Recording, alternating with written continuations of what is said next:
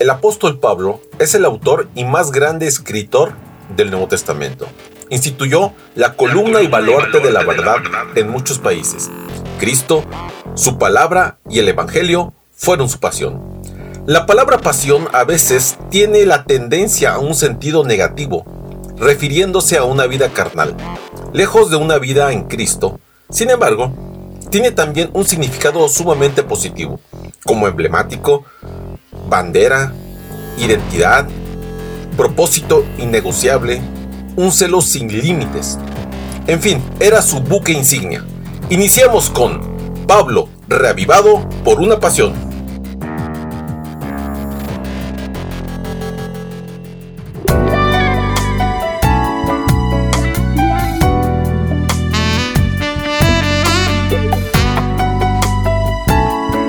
¿Qué tal familia y amigos? El día de hoy tengo el gusto de compartir las meditaciones sobre el apóstol Pablo tituladas Reavivado por una pasión. Hoy es viernes 17 de septiembre.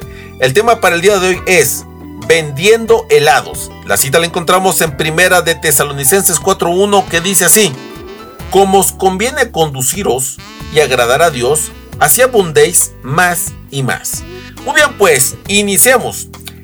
El enemigo siempre trabaja para llevarnos a los extremos o nos agradamos a nosotros mismos o vivimos pendientes de agradar a otros.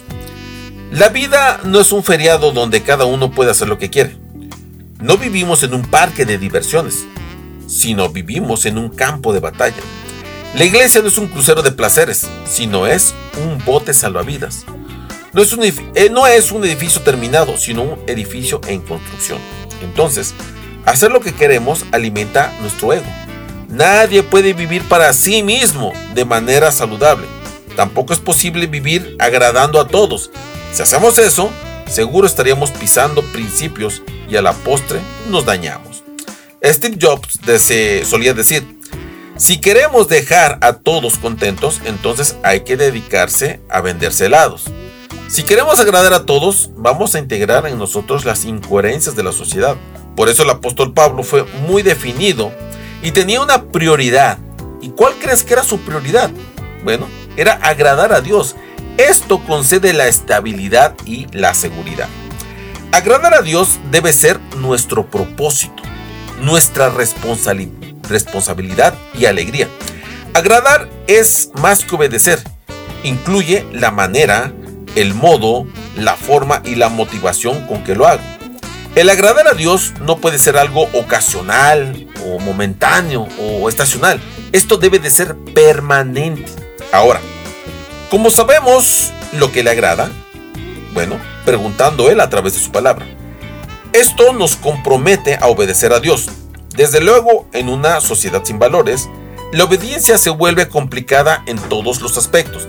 Pero en primera de Tesalonicenses 4:4 el apóstol Pablo usa un ejemplo relativo al matrimonio y a la pureza moral.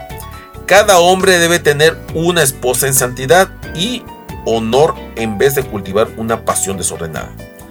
Toda actividad sexual fuera del contexto del matrimonio heterosexual y monogámico distorsiona el plan de Dios. Entonces, no necesitamos hacer una encuesta o una investigación para notar cómo eh, se ha cambiado el plan de Dios original. Nadie agrega, obedece y honra a otro si no es obedecer en la base del amor. Un fiel y amante esposo ama y hace lo que es agradable para su esposa. Si ama, nada le parece cargoso. Si no ama, ni piensa en agradar, sino tan solo en agradarse. Cuando agradamos y obedecemos y glorificamos, honramos a Dios en nuestro cuerpo, como también en el cuerpo espiritual que es la iglesia de Cristo. Que tengas un excelente día.